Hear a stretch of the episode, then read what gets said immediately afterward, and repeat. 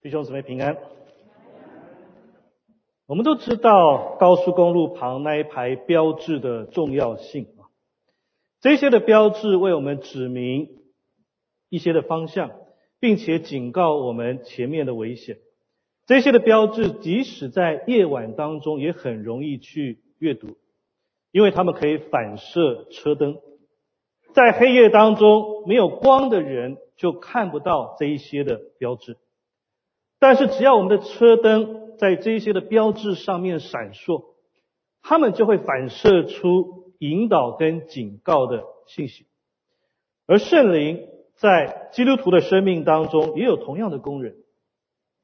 有些人说，为什么我都没有看见神在我生命当中的引导？原因也许是你没有圣灵，或者你没有把大灯打开。你忽略圣灵的存在，以至于看不见神所设立的那些路标。今天我们要谈谈圣灵啊，圣灵是耶稣基督升天之后，神赐下给教会的礼物。圣灵是住在基督徒的生命里面的，是三位一体神当中的一位，也是与我们最亲近的一位啊。但许多基督徒可能年复一年，很少听到讲述圣灵的信息，这个是很可惜的事情哦。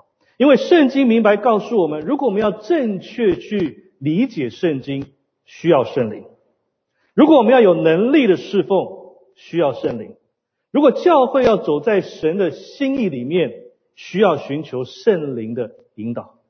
在基督徒的生命当中，圣灵的工作至关重要。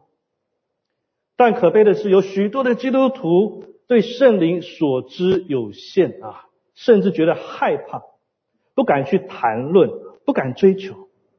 原本应该与我们最亲密的那位圣灵，却成为最畏惧的陌生人而我们基督徒还纳闷说：为什么我的灵命没有办法长进？为什么施工推动起来很困难？为什么神好像不回应我的祷告？为什么我们常常陷在软弱的当中？我愿意在教会重开的第一个主日来分享这个长久被忽略的重要信息，因为教会绝对没有办法脱离圣灵的工作。五旬节的时候，教会在圣灵的大风当中被建立起来，开启了教会的时代。但很可惜的是，圣灵的角色却逐渐被福音派教会所淡忘了。要知道，圣灵被描述为基督徒生命当中的印记啊，那个印记是应该不能褪色的。我们今天的经文在使徒行传第二章，背景是这样的：在使徒行传第一章记录的复活的耶稣跟门徒来会面，然后指示他们要成为全世界的见证。圣灵会降临在他们身上，而耶稣升天之后，门徒开始回到耶路撒冷去等候耶稣所说的、所应许的这个圣灵。他们没有办法预测会发生什么事情，他们从未经历，只知道有大事会发生，所以他们等待。直到了五旬节，五旬节是什么样的节日呢？五旬节呢是犹太人庆祝收成的一个节日。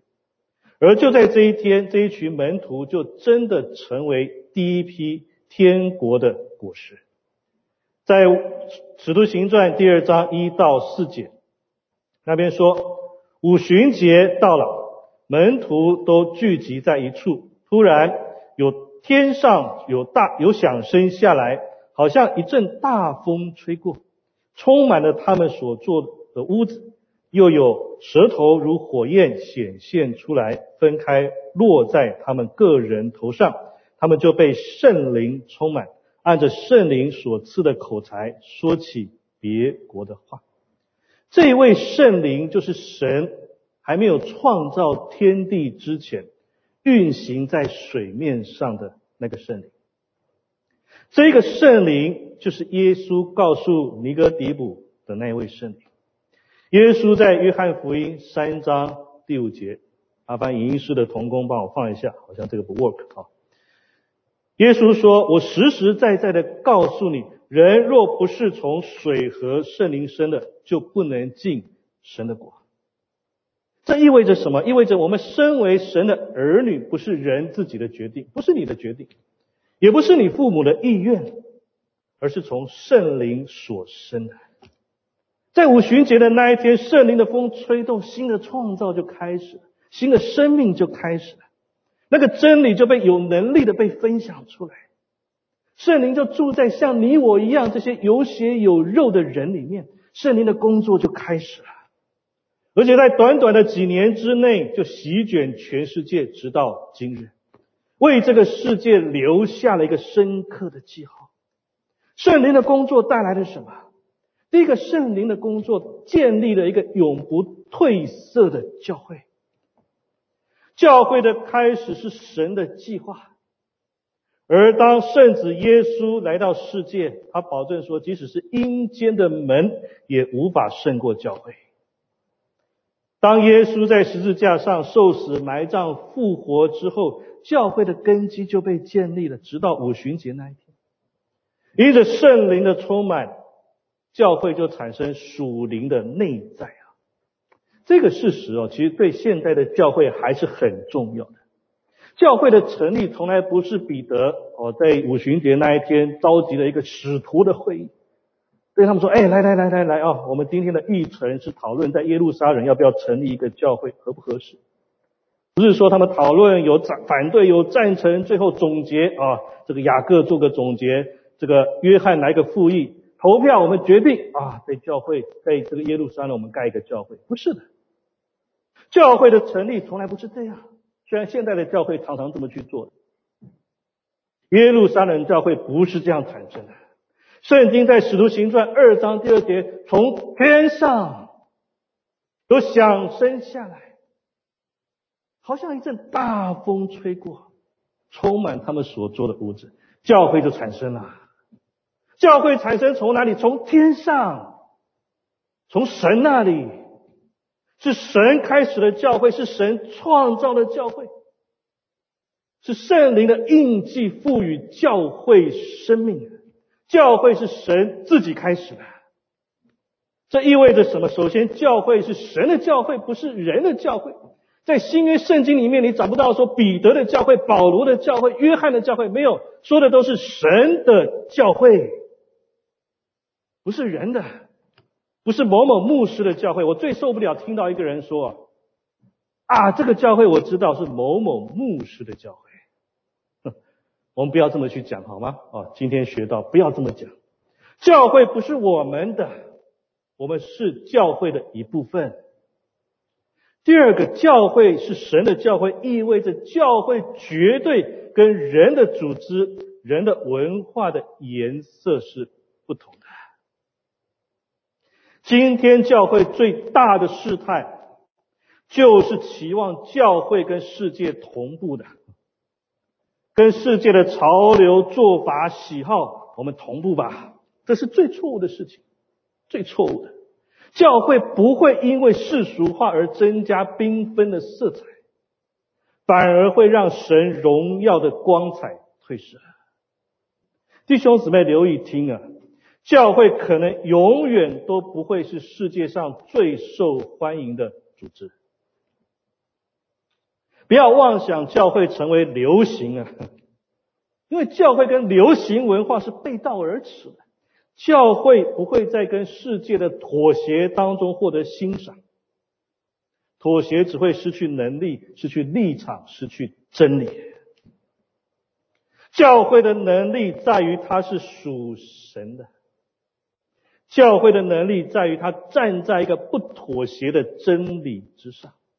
教会的能力在于它有圣灵的同在，教会必须要代表真理。弟兄姊妹仔细听，当圣灵降临的那一天，恢复了我们与神之间的关系，这是甜美的事情。但是也在那一天直接造成我们跟世界的决裂。当圣灵降临的那一天。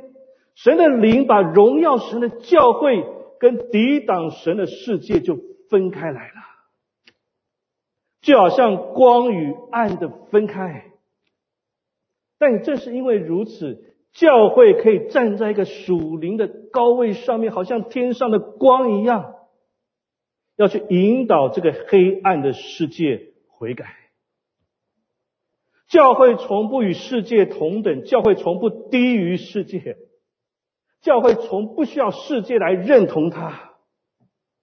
教会是神的，是基督的，它是元首，是圣灵的居所。教会所要寻求是三一神的认同，而不是世界的认同。你知道教会跟世界怎么样去区分吗？最简单的原则叫四个字：谁居首位？谁居首位？每一次神如果次居于一个次要的地位，任何其他的东西被放在神的上面的时候，这可以包括神所赐的恩赐、财富、资源、事工，只要被放在上帝之上、神之上。一个人不管怎么样否认辩解，这个都叫做世界，而不是教会。圣灵带来分别为圣的教会，也只有这样的教会才有真正荣耀的色彩。教会必须先寻求圣灵，超过一切。第二个，圣灵塑造了永不失色的圣徒。在使徒行传第二章三到四节，用舌头如火焰显现出来，分开落在他们个人头上，他们就被圣灵充满，按着圣灵所赐的口才说起别国的话。门徒原本吓坏了啊！耶稣被钉十字架，他们躲在房间里面祷告，他们不知道未来会如何。但是当圣灵充满，他们就变得不一样，他们跑到街上去，开始说起各国的方言。向众人传扬关于基督的信息，这些富有圣灵印记的门徒成为一道新奇的风景，让人看了好惊讶呀！我认为五旬节的主题是两个字，叫做宣讲。宣讲，我们看见彼得的宣讲，我们看见民众的回应，我们也看见方言恩赐的显露。透过方言，门徒宣讲关于基督的信息，给一个迷失和垂死的世界。很遗憾的是，哦，说方言的问题成为今日教会一个有争议的问题。但无论如何，当我们读到这一段经文，我们会发现说，神赐给方言的恩赐是让使徒可以去宣讲。当时的人来自于不同的地区，神希望他们可以自己用个人的语言可以听懂福音呢。所以圣灵行了一个大奇事，他把方言赐给这些人，成为一个最有效的宣讲。但我必须说哦，不要误解了，当这一群人被圣灵充满，并没有让他们变成超人，圣灵充满让他们变成传道人。因为有许多人误解圣灵充满的目的啊，许多人追求圣灵充满，只想追求那个神奇的能力，想要与众不同，医病赶鬼释放。但事实上，圣灵充满所带来的不同，是博有成博士上一周讲的，那个叫做世境的不同，世境的不同。圣灵充满没有带给这一些门徒无所不知的势力啊。而是带来专注于耶稣基督的那个世境。世境，请留意啊，圣灵的工作是什么？圣灵从来不会谈论自己的，圣灵总是谈论耶稣。这个是圣灵的职责之一啊。而被圣灵所充满的人所谈论的也会是基督。一个被圣灵充满的人，他的世境不一样。价值观不一样，被圣灵充满的人，他乐于宣讲基督，但他不是超人，他是传道人。这个人仍然有软弱的，但可以依靠圣灵去胜过一切的软弱，完成一次又一次的宣讲。我跟弟兄姊妹分享过我青少年的故事。呵 呵我是一个非常内向啊，而且自卑的孩子。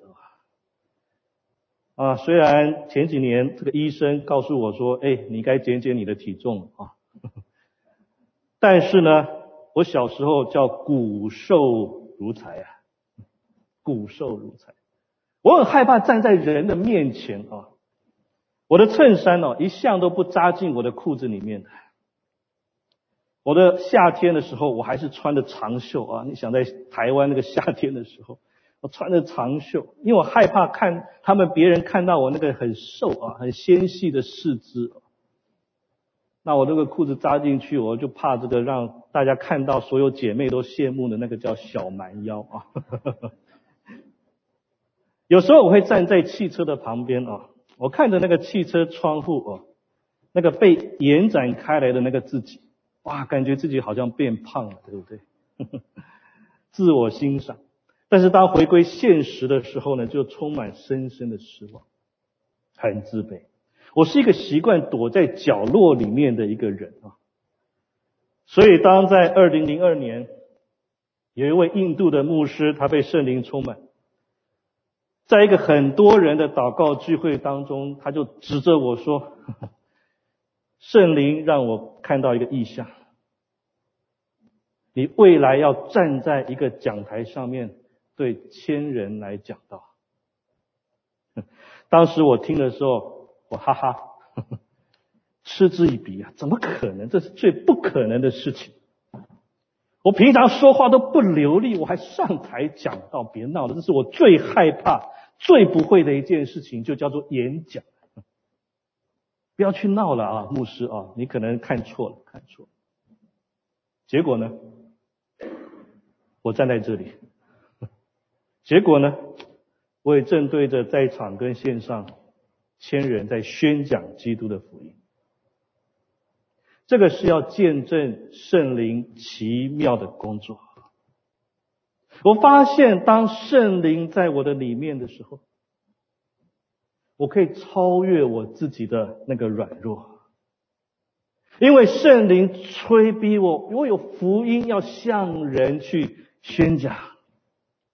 但是弟兄姊妹，我要告诉大家啊，即使到了现在，我还是会感到自卑的，知道吗？我还是会自卑的，我仍然是会在那个群众当中很喜欢躲在角落的那一刻牧师。有人说：“哎，牧师怎么还这样？”哦，但是这是我的特色，我喜欢躲在角落里面。只要超过三个人的聚会哦，我仍然是那个最不擅长说话的那个人。我还是会很羡慕那些长得好看的哦。每次当这么多镜头在照着我时候，我都很害怕的，好像在考验那个高清，在考验你长得怎么样。我羡慕那些长得好看的，我羡慕那些有语言恩赐的，我羡慕那些只要有大纲，哇，他就可以妙语如珠的传道人。但是我不行的，我的讲道必须一个字一个字的写下来，否则我不知道怎么讲啊，我不会讲。我仍然会自卑的，我会胆怯的，我在众人面前我会不知所措的。但是圣灵的大能高过我一切的软弱，圣灵的大能高过我一切的自卑，圣灵的大能高过我一切的害怕。弟兄姊妹，这个就是圣灵对人所做的事情。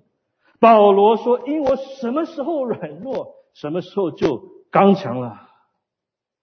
圣经记载在使徒行传二章十四节说，彼得和十一个使徒站起高声说：“犹太人和一切住在耶路撒冷的人呢，这件事你们当知道，也当侧耳听我的话。”当彼得在五旬节的早晨走在街上去布道，他还没有预先写好讲稿，他还没有计划好对那三千人去想什么。我相信，如果有人预先告诉彼得说：“哎，等一下你要对三千人讲这些话”，彼得应该会逃跑的。因为同一位彼得在耶稣被捕的那一天晚上，因为害怕而背叛他的主，他甚至不敢向一个卑微的使女承认他认识耶稣。但现在他却要在这里告诉那些杀死耶稣的人说：“你们犯了谋杀救主的罪啊！”但是圣经告诉我们在使徒行传二章四十到四十一节说，彼得还用许多的话做见证，劝勉他们说：你们当救自己脱离这弯曲的时代。于是领他话的人受了洗，那一天门徒约添了三千人。彼得不一样了，他被圣灵充满，他充满勇气去宣讲基督。而那一些听了彼得信息后来受洗的有三千人。三千人在同一个时刻被同一位圣灵在里面重生，怎么可能？这个就是圣灵自己的工作，靠彼得做不到的。如果没有圣灵，他应该还跟门徒一样躲在屋子里面，没有办法改变任何事情。但是当风一吹，圣灵进入彼得的生命当中，世界就改变了，人类堕落的结局开始被逆转了。神的儿女再一次用从未见过的容貌，就出现在这个地球上面。然而，虽然这个在圣灵里面的新生命没有马上解决我们生活会面临很多的问题，但圣灵在我们所面对的问题跟难处上面，他为我们加上能力，让我们可以去祝福别人。所以，虽然我们都可能有这样或那样的一个软弱、那样的缺陷，我们生活当中有一些丑陋的地方，但是当圣灵的风吹过我们生命的路径，神可以把那些丑陋的、那些不堪的。变成一个美丽的地方，圣灵可以在我们生命当中那些软弱的地方，转变成为神能力同在的地方。弟兄姊妹朋友们，你愿意让这个软弱变成力量吗？让圣灵来改变我们，使这个世界得益处。如果没有圣灵，我们什么都不是的；但有了圣灵，我们可以做所有的事情。当我们被圣灵所充满，我们不会变成超人，但是我们会变成合神心意的传道人。我们要追求圣灵的充满，因为五旬节的目的从未改变的。当我们成为基督徒，神就把与世界分享福音的任务放在我们的身上。神期望我们尽我们所能，向这个垂死的世界传达福音的信息。这个是教会的使命。但是我们需要先被圣灵充满。我祈求圣灵好像风一样，快快吹入到你我的生命当中，吹入我们的教会当中。因为没有圣灵，我们什么都不是。第三个，圣灵更新了永不失色的团契。这一段经文让我似乎可以亲身感受到，在五旬节当中那一天。因着圣灵的工作，以至于在耶路撒冷那个地方有一个团契，他从愁苦悲伤变为振奋跟欢乐。有人以为耶稣的门徒一早就喝醉，但其实正统的犹太人在安息日或圣日的早上九点之前是不吃不喝的。他们平常除了正餐之外，他们也不太喝酒。当然，这里不是门徒酒喝多，而是圣灵降临在他子民身上的一个证据。所以他们欢乐啊，他们振奋，止不住的。这让我想起一件事情啊，有一次聚会的时候啊，在我面前坐了一位母亲跟小女孩。这个小女孩很乖的啊，很乖。但每隔一段时间呢，她就会爬起来，从她椅子上转过来，然后看看后面的人，然后对大家笑。这个小女孩的笑容，我觉得很有感染力。很快的，我们坐在后面这一排的，也包括我自己，也开始对她微笑啊，扮鬼脸什么的。大家都沉浸在很愉快的一个气氛里面。直到她的母亲发现了她女儿做的事情，他就捏了一下这个女孩的小腿，让她乖乖的坐下来，然后训斥她说：“你正在教堂里面啊。”我看到这个小女孩原本很愉快的一个脸啊，变得就垮下来了哈，阴沉下来，她的身体也僵硬起来了，不动了。但她的母亲对她说一句话，我印象深刻。她的母亲说什么？这样才对哦，这样才对哦。我的意思是有多少人来到教堂的时候会觉得这里充满厄运跟黑暗？如果今天来到崇拜，却没有办法带来快乐，没有带来身心灵的释放，就是说我们要变得很僵硬，要板起脸孔，这个叫对的，这才对呀。那是不是有点扭曲啊？但圣经让我们看见说，在五旬节的教会当中，爆发出无法形容的快乐。即使保罗并不在当场哦，但是当他在后来变基督徒之后，他一次又一次在书信里面提醒说：你们要靠主喜乐。你们要常常喜乐。我再说，你们要喜乐。为什么要喜乐？因为我们看见神的爱在这个地上，我们看见神如何这个圣灵怎么样去充满浇灌，去翻转一个人的生命。可以变成一个分享爱的生命。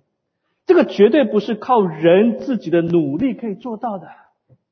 人的努力的确可以带来一些的感动，这没有问题。但只有圣灵的工作可以带来改变，这个是圣灵的工作。你看看五旬节的那一天，突然增加了三千名的信徒，他们的改变非常的剧烈的。他们突然可以分享以前从来没有分享的东西啊！他们突然发现自己是有罪的，他们悔改受洗，突然之间他们成为一个新的团体的一部分。突然之间，他们走出被魔鬼所奴役跟捆绑的世界。突然之间，他们走出一个自私、贪婪跟说谎的世界。突然之间，一个完全不同的气氛就盛行起来，因为这里有三千个被圣灵所改变的人，他们是全新的人。他们开始可以跟别人无私的分享自己所拥有的一切。这个是圣灵的工作。弟兄姊妹，难怪啊，他们的人数不一会儿从三千人增长到五千个人，然后随着教会从耶路撒冷开始传播，变得越来越多，越来越多，越来越多的人被基督徒所吸引。为什么？因为教会跟世界任何一个组织都不一样，教会必须一直保持这个特色。你要知道，大多数在世界当中的组织只希望可以。从你那里得到一些什么东西而感兴趣的，大多数世界的机构会占你的便宜的。世界是充满功利的，当你没有用处的时候就抛弃你的。但教会是一个人来到这里可以听到真理，可以得到安慰，可以重新得力的地方。教会是神的家，是建造软弱者变为刚强的一个地方。五旬节的记录告诉我们说，当五旬节之后，教会改变整个世界，而今天的教会也应该如此。有一次，我听一位牧师讲到，他分享了一段话，我很阿门的。这个牧师说，今天的教会想要在时代当中带着影响力的话，就需要三种的力量。第一种叫附着力。就是我们对基督的爱。第二种叫吸引力，就是我们基督徒的生命。第三个叫爆炸力，依靠圣灵的能力。而回应我们刚才所说的，我们的教会是否有主居首位的附着力呢？我们是否有那个喜乐分享的那个吸引力呢？我们是否有传扬真理的？爆炸力的，如果没有圣灵，我说只会有一种力，叫做很没力，很没力。我们要追求圣灵的充满，怎么样追求圣灵的充满？第一个，学习听圣灵的声音。当婴儿刚开始出生的时候，对声音是很敏感，对不对啊？一点点的声音都让可以让这个 baby 马上就哭起来。但是随着我们年龄的渐长哦，我们开始适应世界当中各种嘈杂的声音、不同的声音、噪音，甚至享受这一份的嘈杂。哦，没有噪音，我们还觉得挺寂寞的。到最后呢，人也开始为自己制造出各样的声音出来，因为人发现说，如果我们埋没在这个世界的繁杂当中，别人好像听不见自己，所以为了让别人知道我们的存在。我们也制造很大的响声，我要让别人听见，让自己听见。可惜的是，这个也让我们失去听神那个圣灵声音的一个能力。所以五旬节的时候很特别，圣经特别记载响声啊。使徒行传二章第六节说：“这声音一响，哈一响，众人就来聚集了，个人就听见门徒用自己的香谈说话，就甚纳闷。”为了要让在世界的繁杂当中吸引人的注意，圣灵不得不用一个剧烈的声音开始发声，让人可以留意到神开始说话了。五旬节的时候，圣灵是用极大的声响。那么今天呢？圣灵的声音在哪里？我个人的体会是，圣灵的声音。首先会出现在人生命的困难跟痛苦当中。在以赛亚书三十章二十节说：“主虽然以艰难给你当饼，以困苦给你当水，你的教师却不再隐藏，你眼必看见你的教师。”我们生命所遭遇的难处，常常是神，哦，是那位圣灵用来吸引我们注意力的一种方式。如果在难处的当中，我们还是不愿意听圣灵的声音，那么圣灵会加重力度。让我们继续活在那个不安的里头，直到我们懂得聆听为止。但弟兄姊妹，我们为什么要等到难处出现才听呢？为什么不现在就去听呢？怎么样去聆听？其实聆听就是给予一个人注意力，对不对？聆听圣灵的声音的关键，就是让圣灵重新成为我们生命的一个中心，坐在我们生命的那个宝座上面。把那个生命的宝座让给他。陶树博士曾经说过一段话，我觉得很阿门。他所说的话，他说：“人不要以为把一切都转让给神，会使他失去人间的尊贵。他如此做，并不减低他为人的地位。他恢复本来照着神的形象造出来的人的模样。人的最大羞辱，乃是道德伦理的错乱。”和反常的侵夺神的宝座，但是一个人只要交还所窃夺的宝座，就会再得荣耀。他高举神在一切之上的时候，也高举了自己。教会的基督徒们，是时候把我们所窃夺的宝座交还给神。当我们看见教会在这个世界节节败退，我们就知道问题是出现在我们的身上，而不是在神的身上。为什么初代教会一路胜利，但今日的教会却一路败退？差别在什么地方？不都是教会吗？但初代教会他们谈论什么，关注什么？我们又谈论什么，关注什么呢？祷告会永远是教会声音最微弱的聚会，而爱宴总是人声鼎沸，不是吗？这说明什么？我们喜欢什么？我们热爱谈论什么？我们听些什么？我们是否很重视肉体生活的需要，而不是细细去寻求关于圣灵跟真理的事情？我们并不在乎圣灵的声音究竟在哪里。有一位童工跟我分享一件事情：刚刚信主的时候，他们去参加退休会，结果在场信主比较久的基督徒，哇，他们所谈论的东西都是很俗不可耐的东西。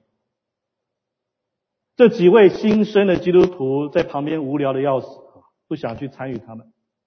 当中一个刚信主的弟兄说了一句话，他说啊。我就怕基督徒到最后也不过如此，我就怕基督徒到最后也不过如此。弟兄姊妹，今天的基督徒是不是也不过如此啊？不要成为不过如此的基督徒，不要成为不过如此的教会。今日的教会跟基督徒所遭遇内外的难处，其实就是圣灵给教会最大的响声。我们必须听，必须听。我们必须把教会的宝座、生命的宝座再次交还给神，神才会再次高举他的教会、他的子民，他的声音才会再次清晰可听。启示录二章二十九节说：“圣灵向众教会所说的话。”凡有耳就应当听。圣灵透过约翰借着启示录对教会说话。同样的，今天除了环境的难处，圣灵也会用圣经、用传道人所宣讲的信息对我们说话。尤其是那一些扎心刺耳的话。正果牧师是我一个很敬重的一位牧者。有一次我送他去教会，在车上他对我说一句话，我永远记得。他说啊。你最讨厌听的那些道，往往就是你最应该听的。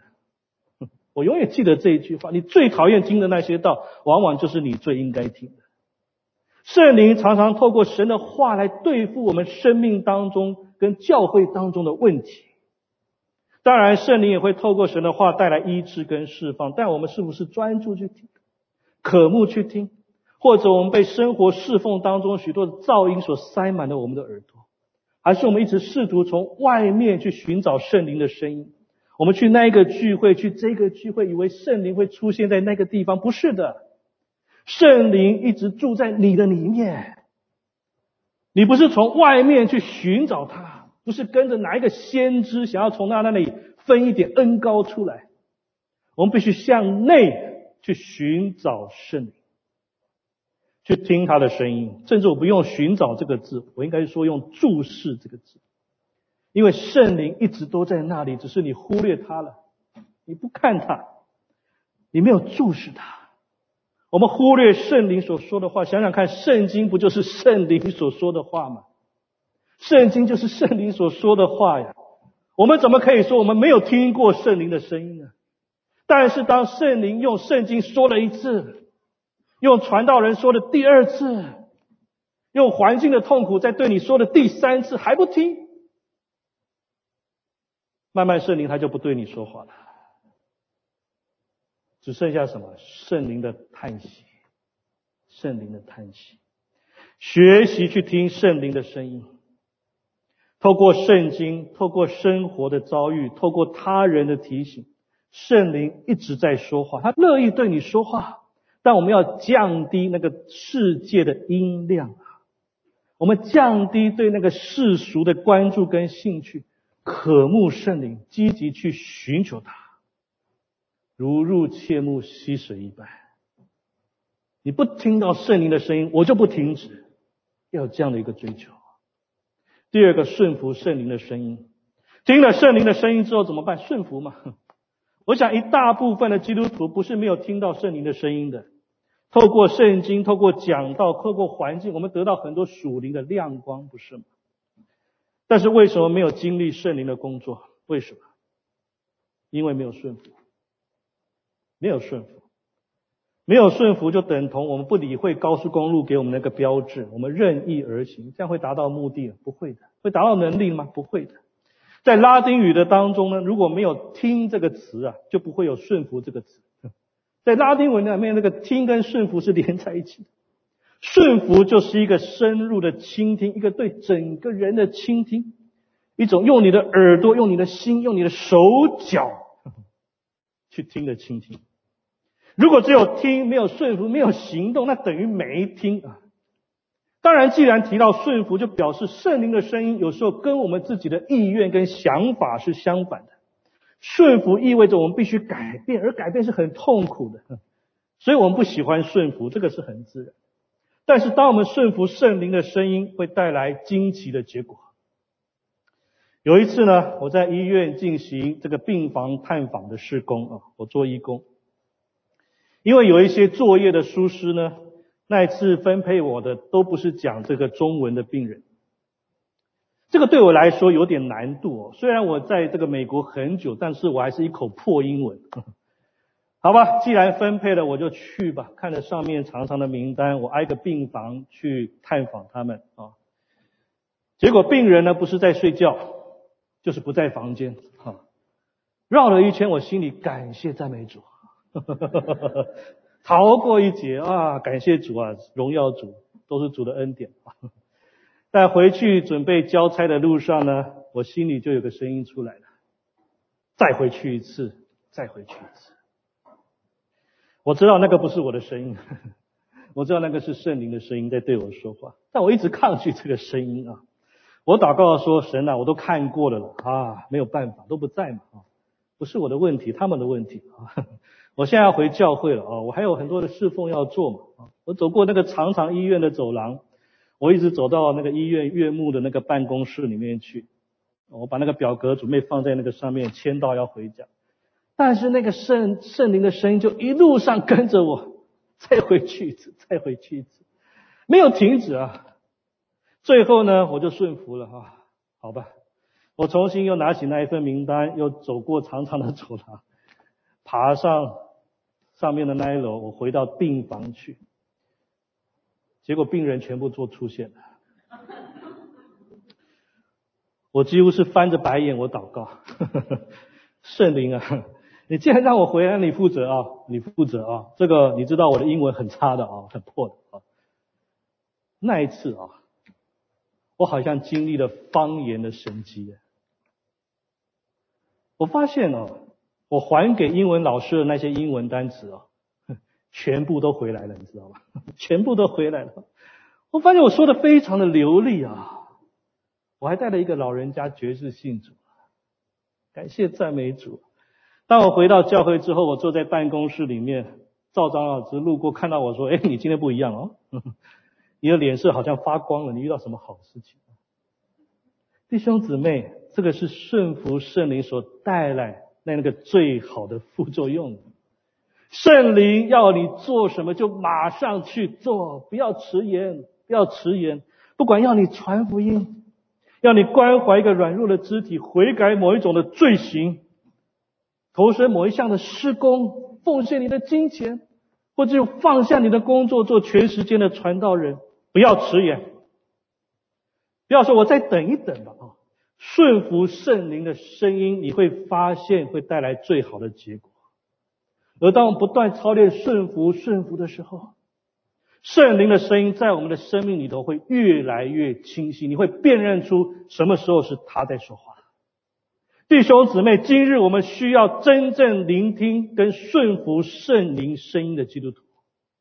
我们需要的教会不仅是寻求神的旨意，而且要真正让圣灵在敬拜、在事工的所有的领域当中都发挥领导的作用。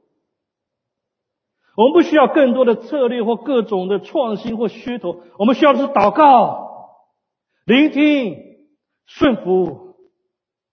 更多的祷告，更多的聆听，更多的顺服。早期的门徒等候耶稣的应许，圣灵就震动了整个房间。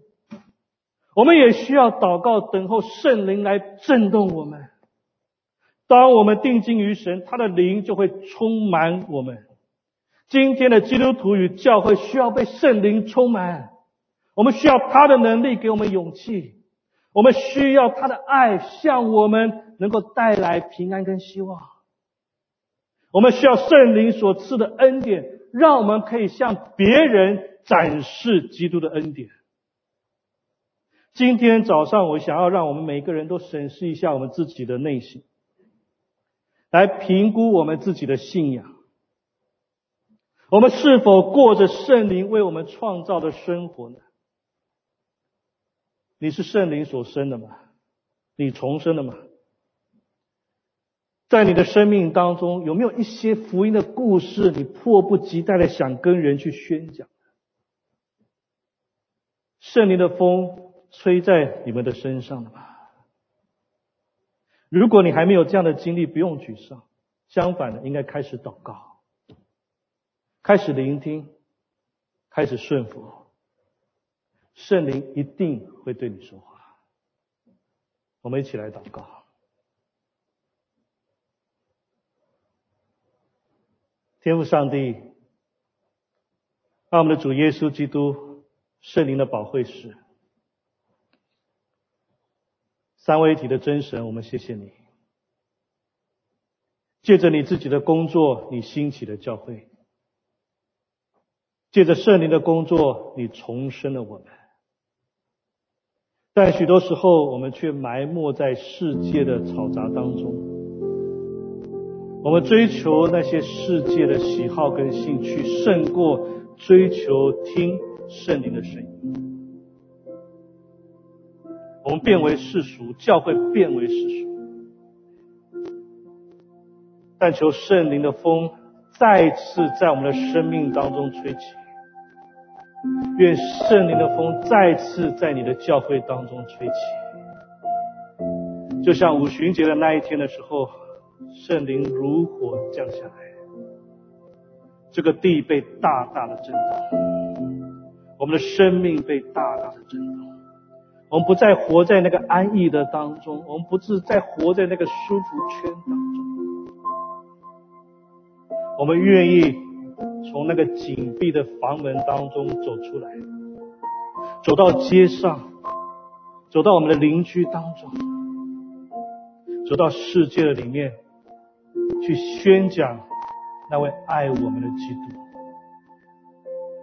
求主你继续来使用我们。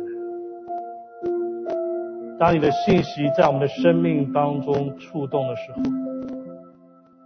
我们听，而且顺服。我们用我的耳朵去听，用我们的手脚去顺服。求主你亲自与我们同在。弟兄姊妹，现在是领受圣餐的时间，我们一起继续在这个祷告的当中。当主耶稣设立圣餐的时候，他要我们在每一次圣餐的礼仪当中，我们纪念主耶稣基督的死，纪念他的复活，纪念他的再来。圣餐也是帮助我们，让我们重新回忆起我们是神儿女的一个记号。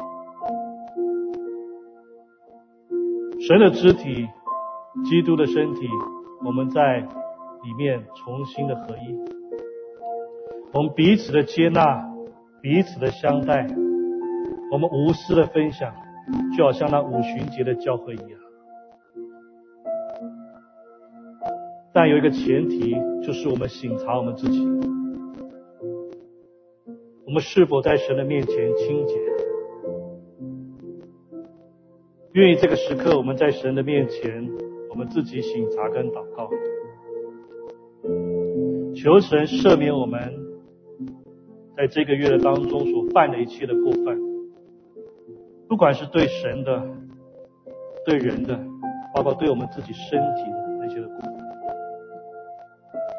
求主赦免，以至于等一下当我们在主面前领受圣餐的时候。我们可以从神那里得到属灵的祝福。我们有一段安静默祷的时间。